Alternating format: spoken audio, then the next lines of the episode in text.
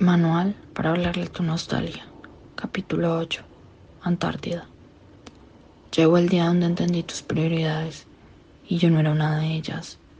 No habría algo de qué preocuparse, no habría ni argüende ni pleito, porque suplicar tu amor nunca ha estado entre mis planes. Sin embargo, el cristal que tengo en el pecho por corazón implosionó. Logré recoger los pedazos más grandes, pero se me clavaron esquirlas en músculos que no conocía que no sabía que podían doler. Se me hizo un agujero negro en el tórax, de esos que solo dejan respirar con dificultad, y sin darme cuenta, succionó todo rastro de querer, aunque sé que tampoco lo evité. Con el tiempo nos volvimos témpanos de hielo, y eso que era un charco, ahora se volvió un océano de distancia.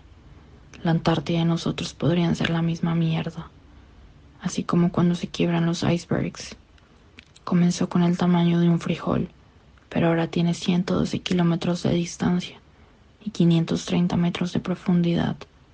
¿Será muy tarde para recordarte que todo se quemó entre nosotros? ¿Será muy tarde para decirte que el frío también calcina y nos hiere la piel? Me acuerdo cuando Andrés Archundi y Marta Carnicero nos veían juntos y decían, caramba, esos muchachos sí se quieren, así como la canción de Diomedes nos reíamos tan fuerte que omitimos el silencio de nuestras almas. Ahora que veo hacia atrás, es imposible que no me mate la melancolía. Qué extraña forma de terminar, ¿verdad?